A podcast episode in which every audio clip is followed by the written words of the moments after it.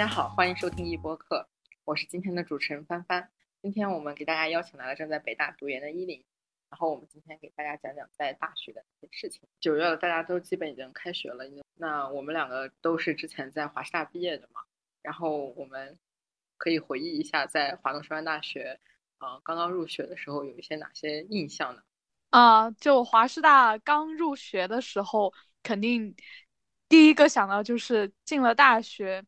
跟高中那种生活就不太一样嘛。第一次来到这么大一个地方，一进去肯定就是呃有点找不到方向嘛。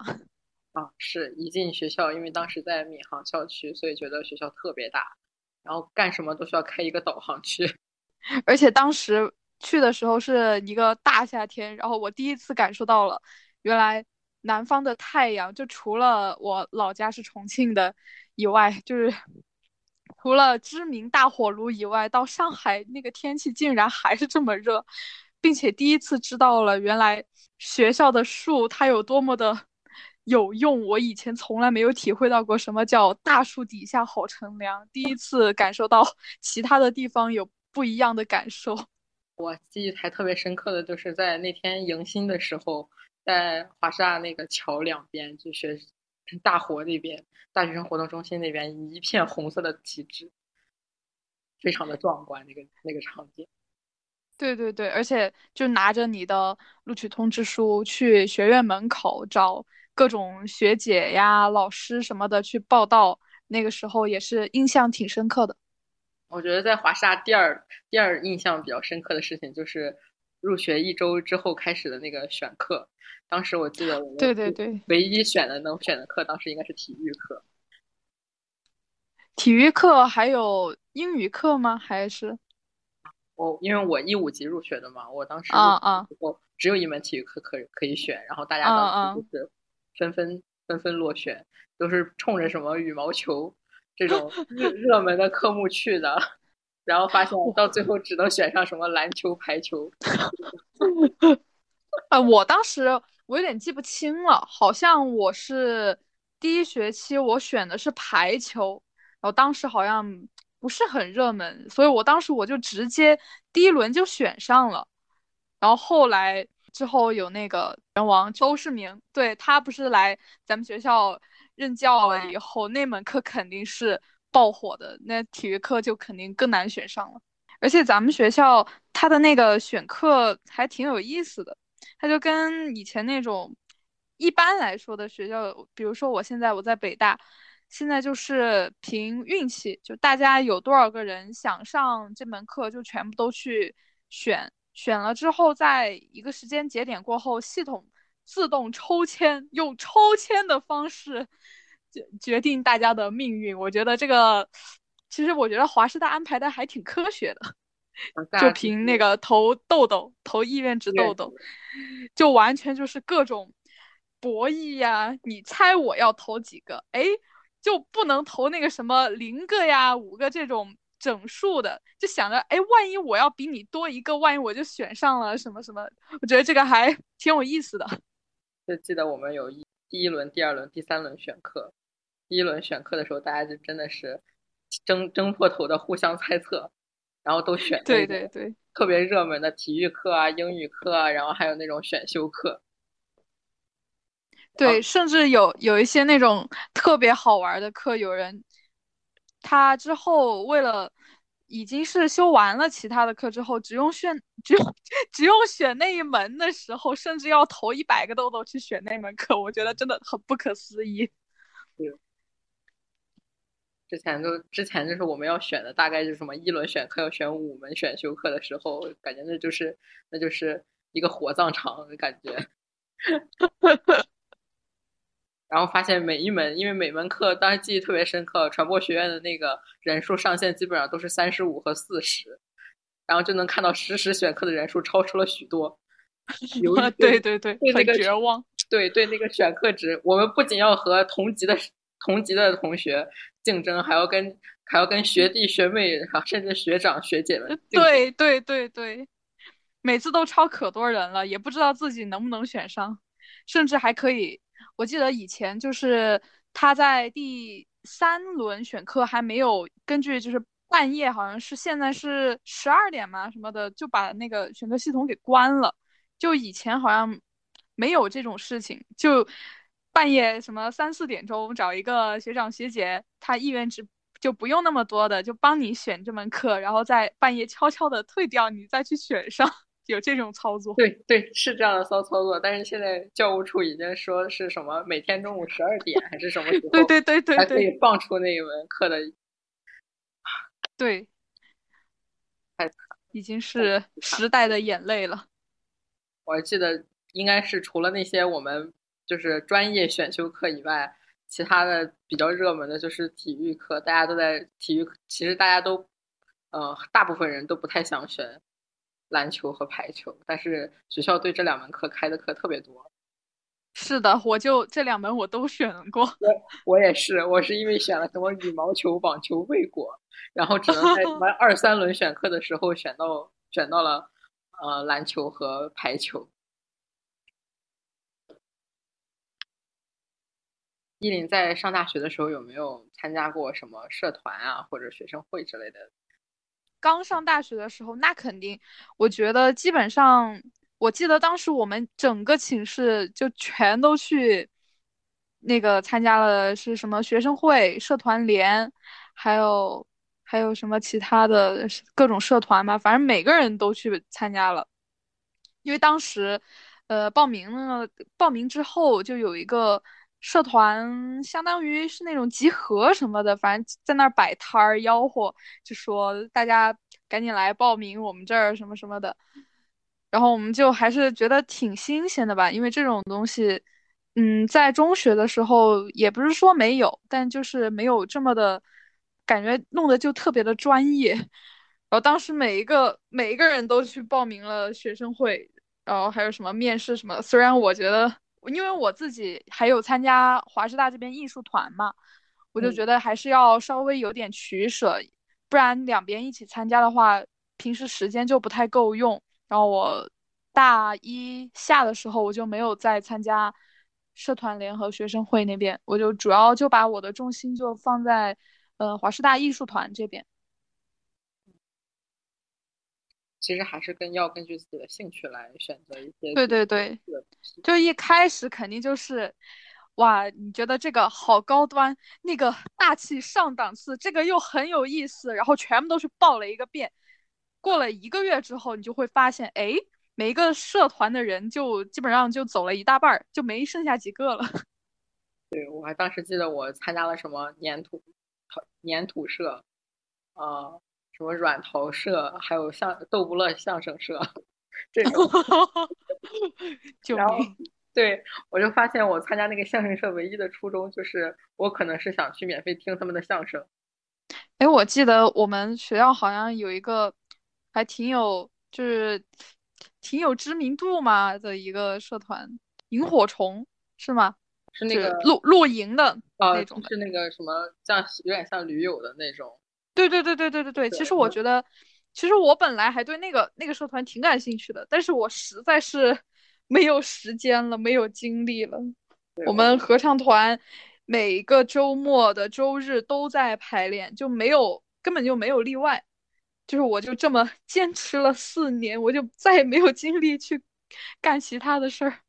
我印象比较深刻的还有那个杨之水话剧社哦，对对对，也是咱们学校比较有特色招牌的一个社团。是的，其实我感觉好像每个学校的话剧社和什么动漫社呀这种的，还有街舞社，都是在学校里面开展的还比较好的一些社团。啊，说到街舞社，我每年都能。看见他们在那在华美一楼前面那个广场上面，然后他们对对对对大中午放着歌招新，然后边跳边招对对对，还有那个杨之水也是每年他们有那个什么那个什么戏剧节，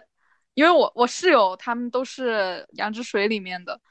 然后就每年都能看见他们在 华米外面的那个大坝子上面在那吆喝卖票，哇，这个还是很壮观。您在上上大学上课的时候，有没有这就是对学弟学妹们有没有什么建议？上课的时候的建议。对，对他们在学习啊上面有什么有有有没有什么建议和忠告？怎么说？我自己也不是一个特别会学习的人，毕竟我考上我北大的考上北大的学霸，不要这么谦虚。如果是有想要继续准备考研的，特别是你自己很明确，你就想要在这个专业继续走下去，或者是呃想要之后做学术方面的工作的话，还是需要从大学的时候就打好基础。因为我自己是跨考的，然后就比其他的。现在我去那边读书，我就比那些同学就少了很多本科的基础，所以我还是觉得这个差距还是挺明显的。所以我现在现在想一想，还是略有那么一点点的后悔。其实我们上了大学之后，会发现老师不再是按照课本上面的内容在讲述课讲述课程了，往往是按照老师自己的节奏，或者是老师。嗯，他大纲上面给我们列出来的，就每门课选课的时候，我们可以看到大纲嘛，就是他大纲上列出来的那些课程给我们教课。所以其实我自自己感觉，因为我一开始是学化学的嘛，老师在上课讲的内容，我基本上如果不是课前需要提前预习的话，有的时候我是跟不上的，因为他们的他们就是通过一周一周那一个半小时的时间，就是那两节课的时间。来把所有的知识全都会灌输给我们，然后让剩下的一周我们自己去消化这个样子。所以我觉得还是 上大学上课之前，尤其对于理科的同学有一个建议，真的是需要上课认真的预习和复习。如果你对这门课真的是很感兴趣，然后并且以以后不管是在这门课上想科研往科研方向走也好，还是说呃去当老师或者是其他的呃相关的一些。呃，专业内容的话，还是需要去认真认真听一听的。嗯嗯，我觉得小帆说的特别好，学科之间还是差别还挺大的。因为小帆以前是学化学的嘛，所以我觉得理科方面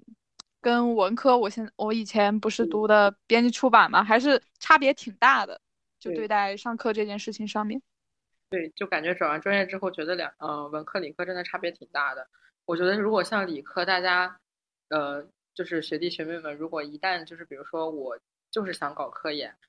比如说对化学就是感兴趣，想要研究有机化学，这个时候就一定要在大学找一个在这个方向上专业的导师，就是你的你的你的学院里面一个专业的导师，然后在他的实验室里嗯实习也好，跟着老师做项目也好，还是要去参与一些这种科。科研的任务的，这样才能保证你在后面的学习也好，对知识的理解也好，啊，包括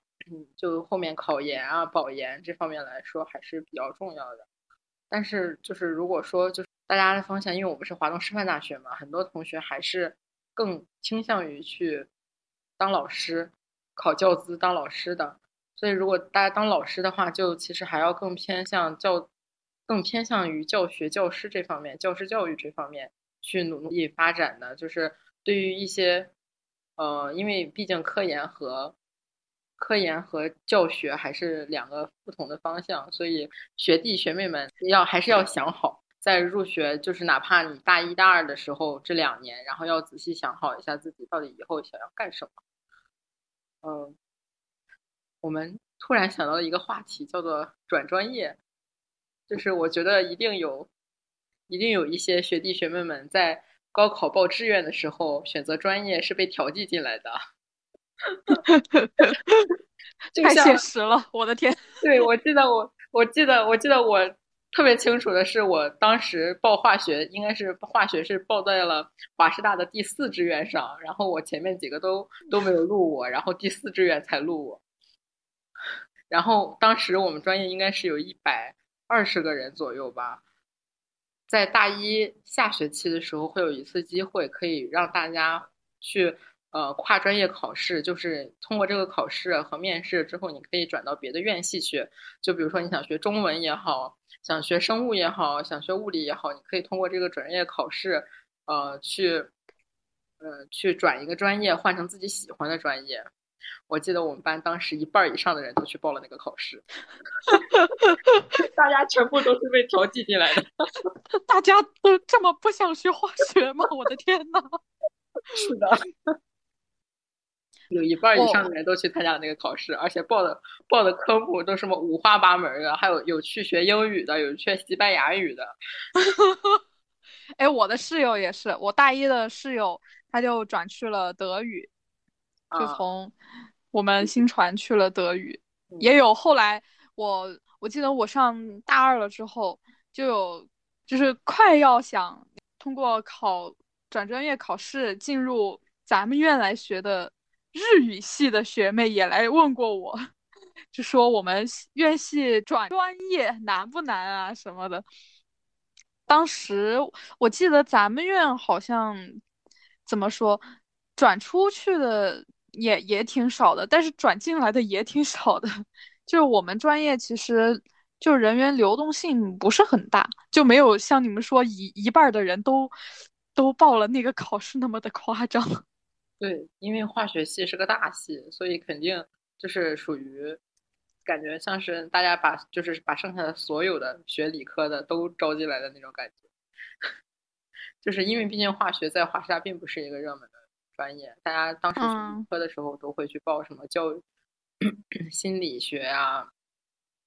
金融啊、经经济啊这种 比较热门的专业，所以当时化学应该有化学应该大家都是被调剂进来的，或者是大家很靠后的志愿才录进来的。我记我印象很深刻的就是这个转专业考试一定要告诫大家，虽然这个是我们选择专业的第二机会，但是。转专业考试之前还是要看你的成绩的，还是要看你的绩点的。很多专业，对对，像中文系，它其实是会看你之前原来那个院系你学的绩点是多么好，呃，是是是怎样的。然后它有一个分值的要求，大概你超过你超不过这个绩点，他们是呃考试都不会让你参加的。所以其实大家如果对这个本身学的。被自己录取的专业学的并不感兴趣的话，但是还是要硬着头皮学下去的，哪怕你撑过大一这一年，撑到转专业考试之前的。而且，而且感觉这个转专业这考试也不是一个很容易的事情，很多很多。其实当时我们说说了，有一半以上的同学去考试，但其实真正能出去的也就只有三分之一的样子。所以，其实转专业考试还是挺难的。大家也不能全部都寄希望于这个转专业考试。对我身边也有同学，就是他其实已经准备这个考试挺久了，然后最后也还是没有通过，然后现在也还是继续在原来的专业就继续读书，这种人也有。如果这个转专业考试失败了的话，其实大家可以不用灰心，就是，呃，还是说。在之前的现在这个专业上面，呃，认真认真学，就是然后想好自己未来以后要走的路，到底是要考考研的时，因为考研的时候我们也可以像依林这种跨专这样跨专业去考研嘛，对吧？然后或者是等到工作的时候换一个自己感兴趣的领域，因为很多领域现在也没有非要执着于说我必须是某个专业的。你看，像我们学编辑出版的，很多出版社。很多出版社要编辑的时候还要学理工理工科的呢，对他们要编辑还是要要有理工科背景的编辑，或者是要有文史呃之前是学文史专业的编辑，像这样的，其实未来的路比较宽广，大家也不用沮对这个转专业考试很沮丧，如果没有通过的话。是的，其实感觉以后机会还是很多的，就不用那么的执着于当下。后面可以聊聊啥？华东女子体育大英语大学。唉，太伤了，这个真的，我以前我从来没有想到过，我到了大学之后还要这么学英语。我真的，我特别后悔，我当时，因为我高考完了之后那一个暑假，我我一点英语都没有碰，我一个英英文单词都没有看，然后导致我开学来，咱们不是。一来就有一个那种英语英语摸底，对英语摸底，然后我当时我考的那个那个，就就第一次感觉我在听天书，就那个听力，哇，我们学校的那个听听力真的好难啊！可能是我太菜了。应该是整个上海市的上海市的英语，感觉是上海市的英语考试模式跟其他的省市是不太一样的。对对，他们，嗯嗯，他们是拿 收音机，他们拿收音机考听力，这个事情闻所未闻的事情。然后我还记忆比较深刻的是，上来就是计算机和英语的摸底考，计算机分计算机分了普通班和基础班。然后英语分了高班和普通班，对对对，哎，我我记得当时那个英语试卷让我第一次感受到，就什么叫我我真的我不会。然后后来咱们英语不是就普通班，因为我我我肯定是上普通班的人，普通班的话就需要通过呃英语阅读和英语视听说两门课的考试嘛。嗯，然后当时我大一刚来，我们是每一个人都分配有一个学导，就是我们就历历届的学长学姐就来给我们说一下，大概就是上学有什么注意的呀。嗯，这个应该挺多学校也也是有这个传统的吧？对，都是学导制的。对，然后我当时我的学导特别严肃的跟我说：“你英语课一定要好好学，因为那个试听说真的很。”就很难过，但其实如果就是看有些老师的风格吧，就有些老师是那种，嗯，觉得你很努力，你已经在这上面已经呃花了很多时间了，虽然你最后可能你的口语考试呈现的不算特别好，但是老师还是会给你是及格以上的分的。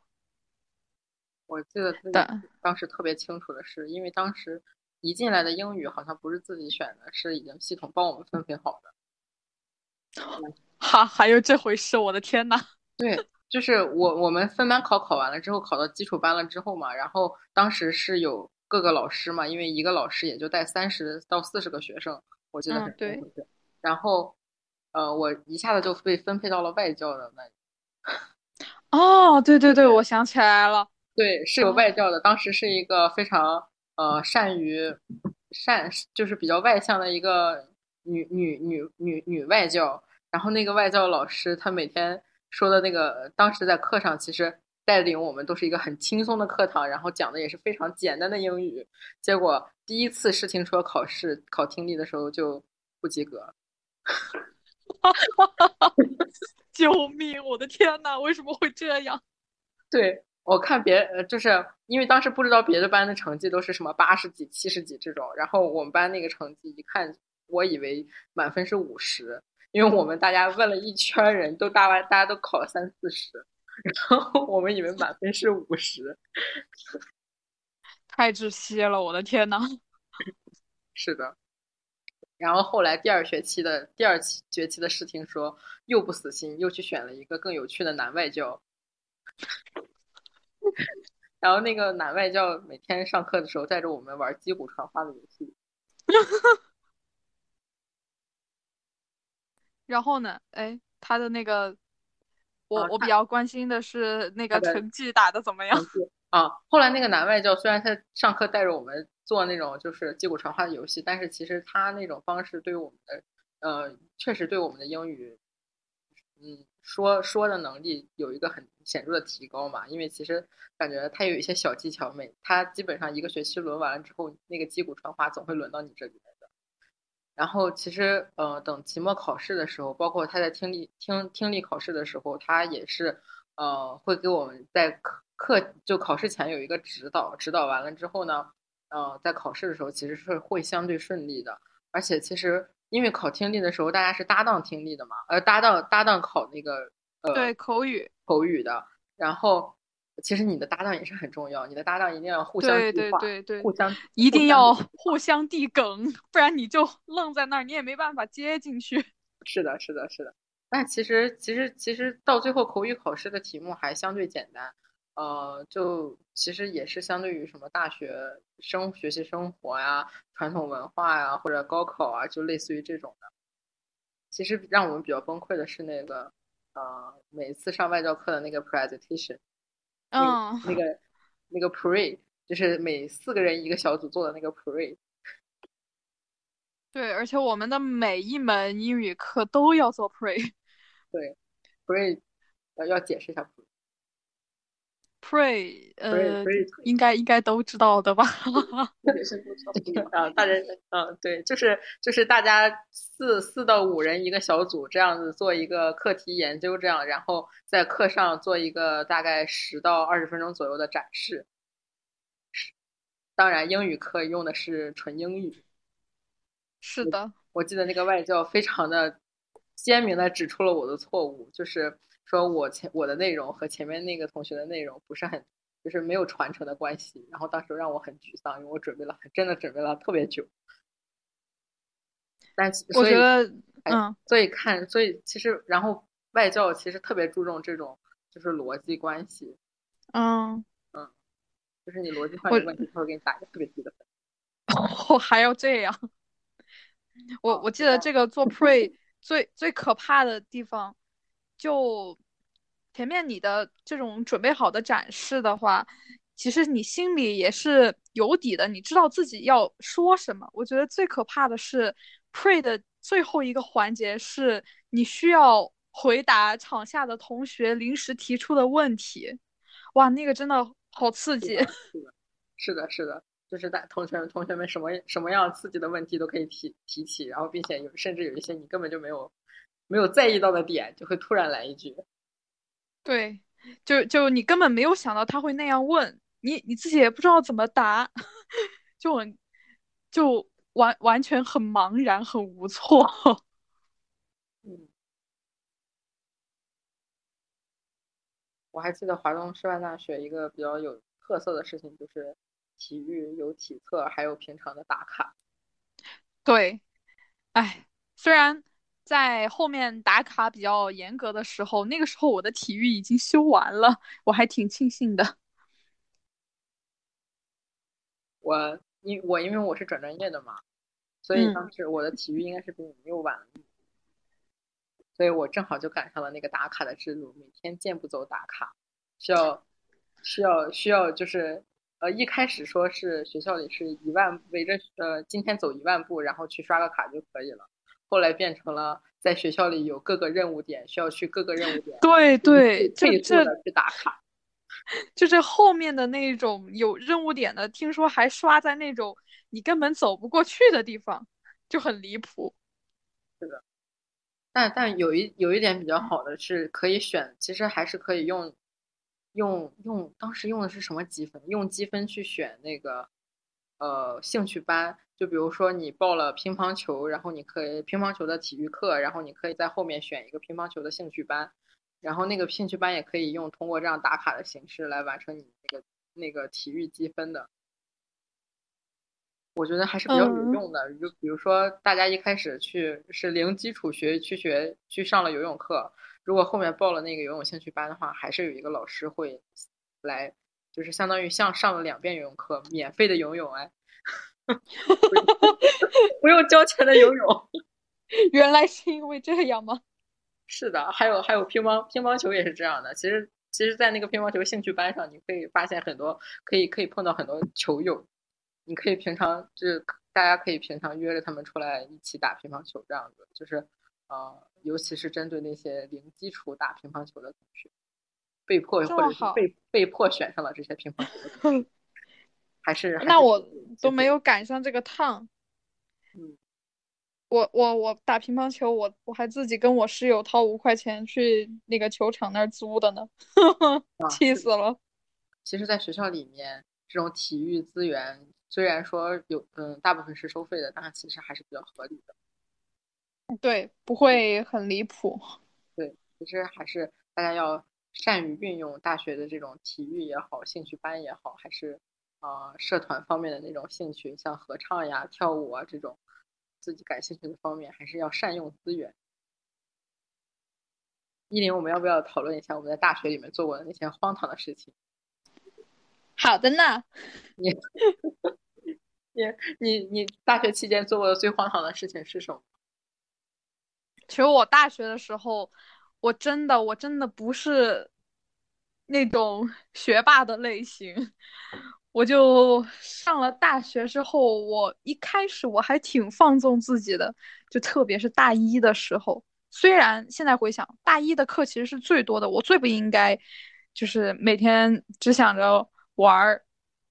就上学也马马马虎虎就这样上就行了。我当时大一的时候，哇，我是当时是沉迷那个什么网络游戏啊，我我不可思议，我简直是。就当时我每天上课完了之后，我就回寝室开始 打网游，打到晚上。然后期末考试的时候，我当时是第一次，就是以这样的方式参加期末考试嘛。以前都没有答过那样的卷子，我不是不是很知道他的那种解解题的那种，就是。就是主观题特别多，就全都是论述题、简答题，呃，最就最短的那种题都是什么名词解释。我以前从来没有遇见过这种事情，我以前就是什么填空 A、B、C，然后什么大题你直接写就行了，就没有遇见过这种答题的。我我不知道怎么答呀，以前就是，然后，哎，第一第一学期我就真的过得特别惨。自己就学习嘛，也也不努力，然后上课呢也不积极，老师就没有记住我，不记住我呢，然后最后改卷子的时候，我那分儿也不是特别高，然后就更过分的是，我大一的时候就这么挂科了，我实在是，哎，就还是要提醒学弟学妹们，千万不要挂科。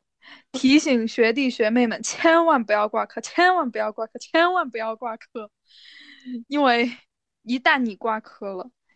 呃，最开始就第一年影响到你的是，你肯定，如果你要想争取奖学金什么的，那是肯定没有的。然后其次就是，如果你之后，你哪一天你突然你说你想保研了。你有过挂科的记录，那也肯定不可能，学校会把保研的名额给你，就非常的严重。就你可能你现在你刚入学的时候，你没有想着要考研的。比如说我，我入学的时候，我当时我就是铁了心，我想的就是，我就读完大学就工作，我绝对不会去考研的。我觉得考研这种事情根本就跟我没什么关系。然后我。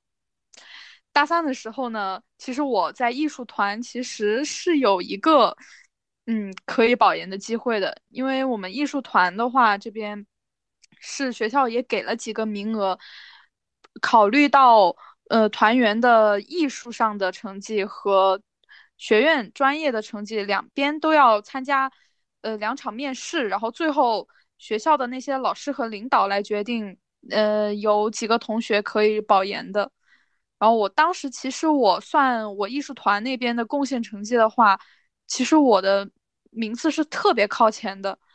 只要我能够通过学学院这边能给我通过的话，我其实是可以直接保研到华师大上继续读研究生的。但是我就是因为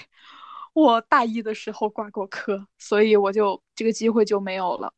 我就只能自己重新准备，然后再去。考研就这样的话，竞争压力就比保研其实要大很多。是的，考研要准备很久，而且会要面临着，就是一旦一旦没有考上，那种对，你万一没有考上的话，你就又要等一年。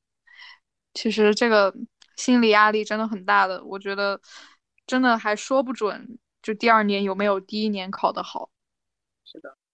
就。还是在这里跟学弟学妹们说一下，就是大家一定不要挂科，因为挂科会影响到大家的，呃，一个是影响大家的均绩，就是平均绩点；一个是影响大家当年的评优、评奖学金，甚至你想要加入，呃，想要入党也是会有影响的，呃，包括到后面的考研也好，保研也好，都是会有一定的影响的。包括你出国，出国是需要看平均分或者是平均绩点的。出国留学，如果这个时候你的你挂了一门科，然后你想要把这门课的绩点，拉下你这这门课一旦你挂了科之后，他会把你的平均绩点拉下一个非常高的、非常离谱的数字的，所以还是还是希望大家不要挂科，哪怕就是这门课你不感兴趣，但是你也要嗯，就是努力让这门课过去，一定不可以挂科。对对。就自从那一次之后，我真的是吸取了教训。我后来的每一次期末考试，我都准备的特别充分，就没有发生过这种事情了。还是还是还是要平常认真学习。我觉得是的，是的。华沙，我我觉我来，我觉得我来华沙比较不太适应的地方，就是华沙一点钟上课的这个事情，下午一点钟上课的事情。啊！但是我现在我依然是下午一点钟上课，因为因为平常在初中、高中也好，就是哪呃，要不然就是调夏令时和冬令时，要不然就是上高中的时候会有一个固定的时间给你一个午休。像华师大就是每天十一点半下课之后，然后给你一个午饭时间，然后下午一点就又要上课了。其实刚刚进大学来说没有午休，我是觉得很不适应的。所以其所以当时。当时上课下午上那节课的时候一定会很困，非常困。虽然不至于虽然不至于睡着，但是就是就是感觉呃没有没有精力去好好听课，但是还是还所以所以就感觉还是不要不要熬夜，要调整好自己的作息，尤其是在开学开学一个星期和到一个月这个时候，一定要努力调整好自己跟大学课程的节奏。我当时看到下午一点钟要上课的时候，其实我感觉，嗯，可能因为我精力比较旺盛，我从小就没有午睡的习惯，没有午睡习惯的人，对于这个来说，其实也就还好。我比较不习惯的是，他的吃饭的那个点实在是跟我平时的 点差太远了。华师大这边，他的晚饭点，他四点半就。下午的课就结束了，他晚课是六点还是六点半？六六点吧，好像是六点六点。对，六点钟就要上课，那意味着你四点半下课了之后，你就马上要去吃晚饭。我那个时候我是真的吃不下，我平时我快七点才吃晚饭的人，而且晚课的话，下课得得八点了吧，都快。好像现在大学作息时间都跟这个差不多了，现在。北大也是，而且，嗯，华师大是十一点半就下课了，然后北大这边十二点才下课，一点钟又要上课，我们吃个饭都要争分夺秒，唉。因为华沙号称中国第九大菜系，然后，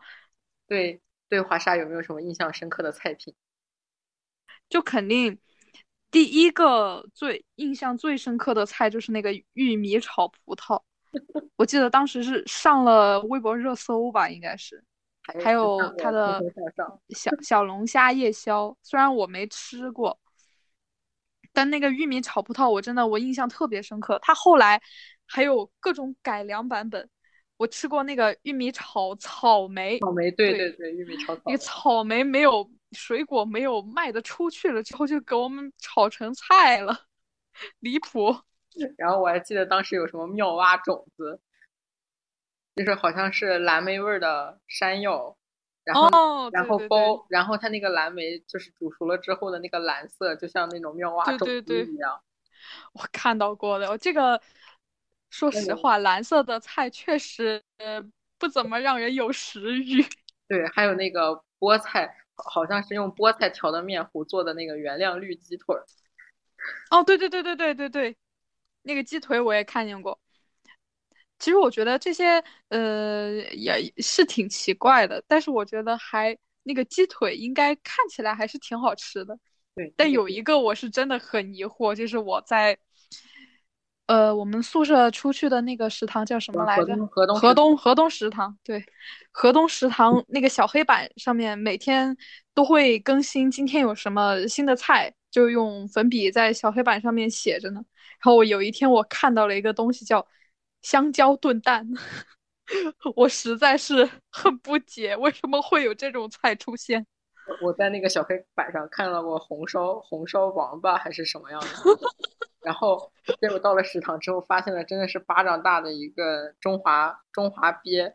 然后是完整的红烧的，带头带壳的，当时我都惊呆了。然后好像还有什么炒炒苹果，河东食堂很有名的还有一道炒苹果。河东食堂总是会把一些卖不掉的东西拿来，哎，还有那个什么炒月饼，我记得当时也有，什么炒月饼来着？一锅炒月饼。还有什么哈密瓜炒牛肉，好像以前也是吃到过。哈密瓜炒牛肉那道菜，我好像记得那道菜好像挺好吃。自从离开了河东之后，再也没有吃到过一些奇奇怪怪的菜了。是的。依林觉得北大和在北大上课和在华师大上课，或者是在其他学习生活上面有什么不不太一样的地方嗯，不太一样的地方。嗯，其实我觉得，嗯，可能主要不是学校的那种安排上面的差异，主要还是因为本科生跟研究生上面的差异。嗯，就研究生的话，就不会像本科生一样，嗯。就上课上面的时间安排的就没有本科那么满，就我们现在课表，嗯，我感觉每天课程安排还挺轻松的，就甚至甚至我感觉会比大学要好过很多，可能因为我们专业的原因吧。因为在北大是学歌剧的，对，跟我的本科就跨的还挺远的。而且研究生的话，现在其实你学习什么的都不是老师在天天给你布置，说你要做这个做那个。我们现在是主要就是白天上课，上完课了之后，主要靠自己下去去练，或者是找其他事情干，就基本上靠自觉吧。如果不自觉的话，其实你研究生读下来。就你每天玩什么的，这种也有，就跟本科还是差别挺大的。嗯，其实还是要大家要自自自律，要自主学习。对，学习。其实其实上了大学跟高中也是确实也不一样的地方，也是在于，嗯，自主学习的会更多一点。老师上课也，就是我我一开始抱怨的很很离谱的一件事情，就是老师。永远都不会，不管是本科的，呃，不管是理科的老师也好，还是文科的老师也好，全部都不会按照课本上的内容来教的。是的，是的，我我我印象特别深刻，每学期发了那么多的教材，其实我，呃，准确来说，我觉得我从大学大一到大四，我就基本上就没怎么翻过 那个教材。对，就是像之前学理科的时候，很多很多上面像。高数解题方法上面，老师讲的和课本上讲的是不太一样的，所以上课的时候，真的那个时候最夸张的是，就是一件事情，就是占座位，因为当时是两百四十个人的大课，好像是，然后大家都提前一天晚上，然后去把座位占好，把第二天早课的座位占好，然后前面全部都是满的，就特别恐怖的一件事情。我们要聊要要不要聊一些什么关于寝室的问题？寝室对你们寝室应该很和谐，我感觉。对我们寝室特别好玩。我们寝室 就我我我到大学来了之后，我其实我到毕业我没有想到我的寝室是一个就完全远超乎我想象的好的一个寝室。嗯，因为有很多就是其他寝室的那种同学啊。就特别喜欢来我们寝室串寝，因为我们寝室就气氛就特别的活跃，可能因为有像大家性格比较都跟我一样，就比较比较活泼、比较话包子的那种，所以我们寝室属于，嗯，怎么说呢？就不是大家想的那种的，就是一来就很。矜持或者大家很想有那种个人私人空间，或者是你不要跟我说话那种孤僻的室友，我的寝室就没有，实在是没有遇到过这种情况。其实我遇到过，因为转专业之后换了一个寝室，在之前那个寝室里面发生了一些不太愉快的事情，就是其实就是呃一开始是大家其实就是作息不太一样，呃就比如说你今你第二天有早课，然后你想今天晚上十点睡觉，但是你的室友啊一直聊天说话也好，然后或者打字也好，这样他会呃一直到晚上十二点或者是两点这样。呃哦，那确实有点太晚了。对，就是就是大家作息有点不一样，然后就慢慢慢慢慢慢慢慢开始有一些矛盾，矛然后就大家开始就是意见不太合。我觉得这个时候一定要呃一定要很清楚的，首先自己要清楚自己的底线在哪里，然后也要呃明确的告知对方你的底线在哪里，然后呃当然不要采取那种很言语冲突的方式嘛。就是一定要很，就是大家坐下来谈一谈，而且最好是不要通过，最好是不要通过冰冷的微信或者是 QQ 聊天这样，因为大家看不到语气，所以很容易大家觉得你很你很冲，你你你你语气特别凶，这样这样子，然后或者是你就是在怪他这种。其实大家如果坐下来聊一聊的话，呃，就是后面不会发生一些奇奇怪怪的事情。但是对。也也要跟大家说一句，是就是因为大学的寝室嘛，是是，大家都是来自天南地北不同的地方的，是学校强行的把我们聚合在这个寝室里的。如果这个寝室的同学，大家确实不太那么容易相处，或者是真的遇到了那种很孤僻、很孤僻，想要有自己独立空间的同学的话，其实也不要刻意的去合群，呃。就是要清楚明白自己的底线在哪里，然后做好自己就可以了。对对，而且就你说的那种作息不一样的这个情况，其实我们寝室也是有的。